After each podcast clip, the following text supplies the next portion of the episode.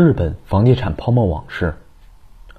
如果你是一个手里有点闲钱的年轻人，某一天有人告诉你，通货膨胀会吞噬你的财富，你觉得人生观受到了洗礼，世界观也有了新高度，认识到持有现金不理智，要通过资产和债务来对抗通胀。那么问题就出现了，具体该怎么操作呢？这不难解决。贵金属货币有天生的通缩趋势，黄金产量有限，持有成本低，流动性好。只要符合这三个元素，这类东西都是越持有越值钱，除非外界天量注入，才能打破这个循环。二十世纪七八十年代，日本人的思维革命了，发现日元越来越不值钱，都开始寻找有升值趋势的硬通货。由此也就引发了日本的房地产泡沫。过程近似于这样：假设一个叫小林的人发现人口聚集区的房子就有硬通货的特点，便拿着手里的一百万日元去买房。小林发现买不到房子，因为房价不低，所以小林从银行借了两百万日元，凑了三百万日元，准备去买一套。老王看到小林出的钱比自己房子的原价高得多，于是把房子卖给了小林，手里有了三百万日元。这个时候他就成了以前的小林，手里持有大量的现金。如果回到二十世纪五六十年代的日本，那时候的日本老百姓都没有思想革命。老王卖房赚了三百万日元，可能就去旅游、买豪车、买股票了。但是到了二十世纪七八十年代，日本绝大部分老百姓都思想革命了，都已经达成房价会持续涨的共识，而且银行估值高。这个时候，老王用三百万日元做首付，从银行借了六百万日元，去买了一套九百万日元的豪宅。卖了房得到九百万日元的老李，决定投机未来，在大城市周边不怎么贵的地方。一口气买了几十套小房子，共花了两千七百万日元，等着慢慢升值。城市周边的农民们也按捺不住，拿着到手的钱去银行贷款投资，因为农民们手里现在有两千七百万现金，加了杠杆会变成将近一个亿。到这个时候，房价已经普遍涨了一轮，货币供应量翻了几十倍。风险也开始变大，各个环节的人都承担着巨大的房贷压力，而且或环节越往后，压力越大。这个过程中，因为房价持续上涨，大家会变得越来越稀瘦，市场上流通的房子越来越少，标价越来越高。到后来，据说东京的房子如果都卖了，可以买下整个美国。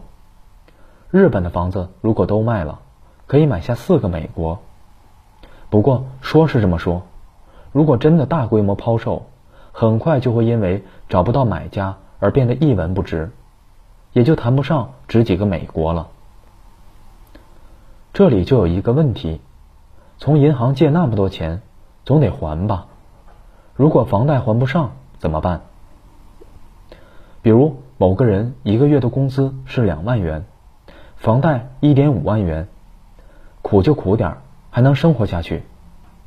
但是如果这个人下岗了，还不上房贷了，周围的人能借的都借了，还是还不上月供，那他就只好抛售掉房子了。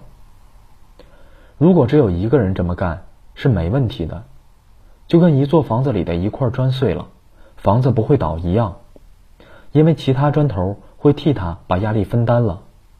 但就怕一堆砖头都出了问题。对于房地产产业而言，如果大规模下岗，那就麻烦了，因为卖房子的人太多，房子卖不上价，你越着急出售，压价越厉害，人们买涨不买跌，结果形成雪崩式下跌，银行会形成大量的烂账，说不定银行也跟着倒闭了。再或者银行利率上涨，本来一个月需要还贷一点五万元，一下涨到两万元，还不上了，怎么办？卖房呗。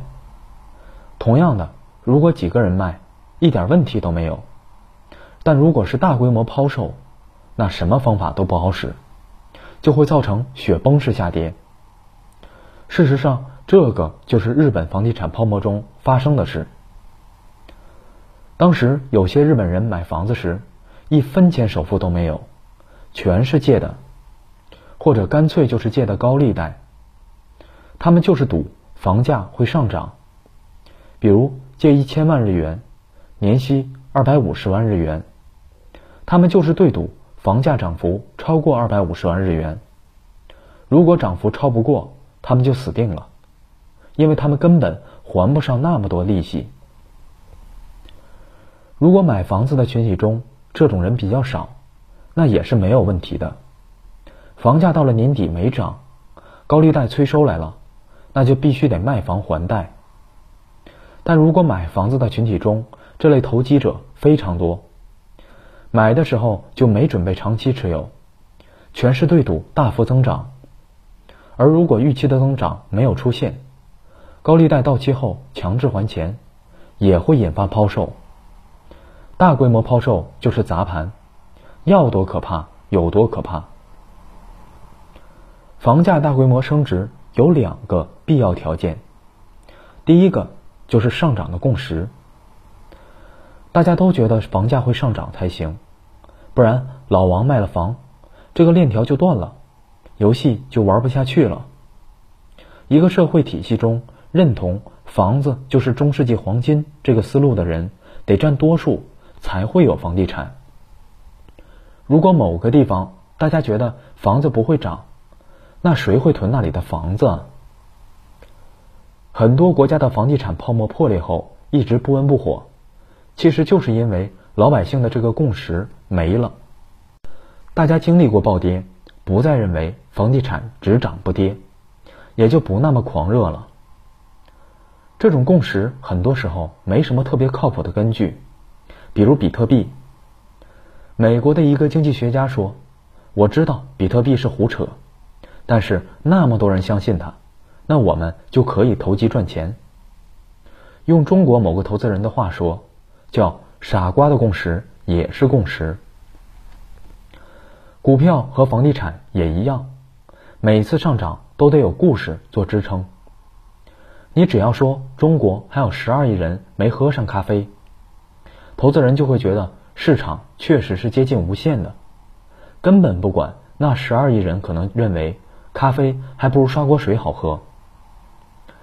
房地产就更是了，有了共识之后，多么奇怪的事都会发生。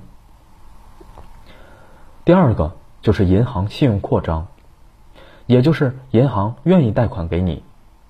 大家在前面的例子中看到了，最早的一百万日元。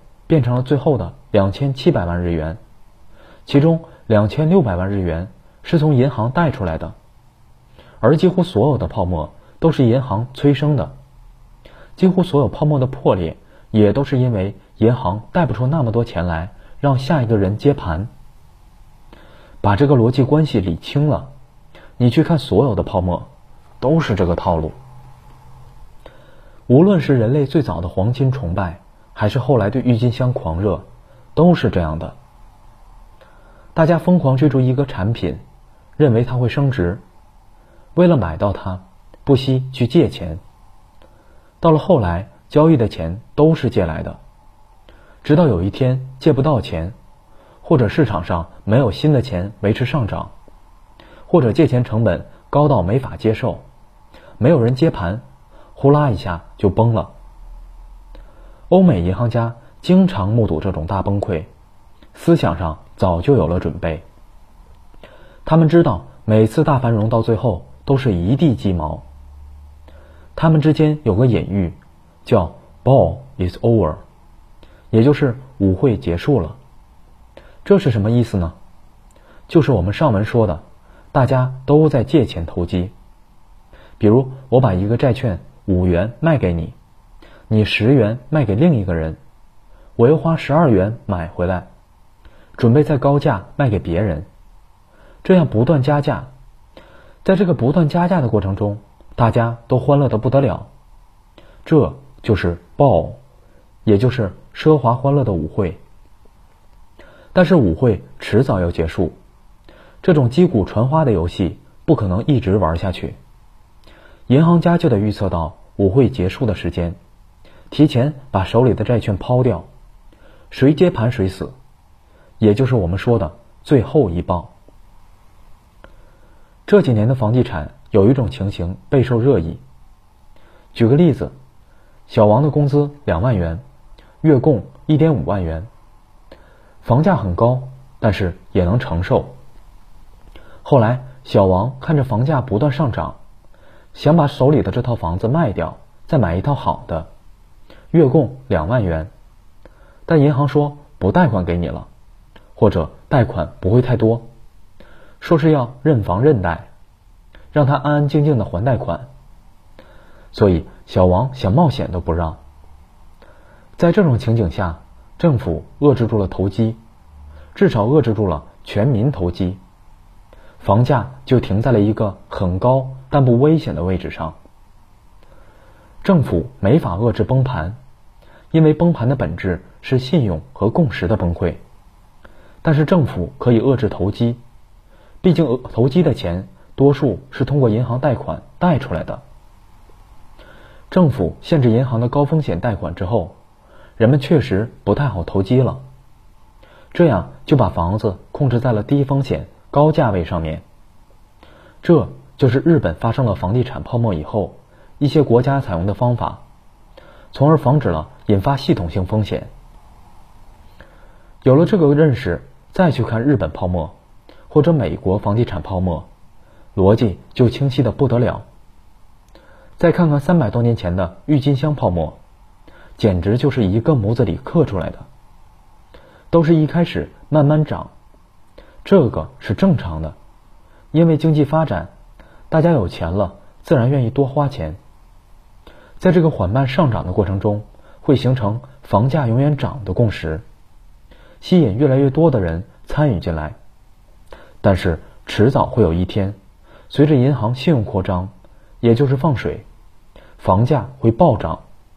呈现出指数上涨的趋势，顶点就是没有人接盘的时候，然后一路坠落。